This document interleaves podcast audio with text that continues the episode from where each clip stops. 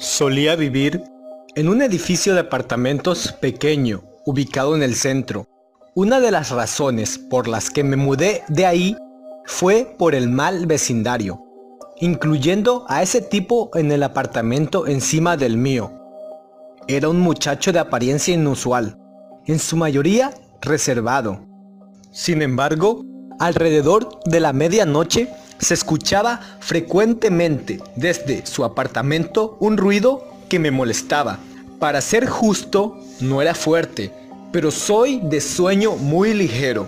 Así que era difícil poder cerrar los ojos con esos pequeños golpes repiqueteando una y otra vez.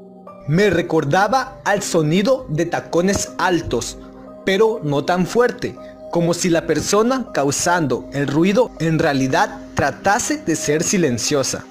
Luego de unos días me di cuenta de que el patrón era el mismo de siempre, como una grabación siendo reproducida en medio de intervalos, y eso continuó por la mayor parte de un año. Siempre la misma secuencia de golpes siendo tatuados lentamente en mi mente. A veces por horas durante una misma noche. Solo fue hasta muchos años después, cuando ayudaba a mi hija con su tarea, que aprendí un poco de código Morse. Ella golpeó la mesa con sus nudillos y un escalofrío se coló por mi espina dorsal. En tanto reconocía exactamente el mismo patrón.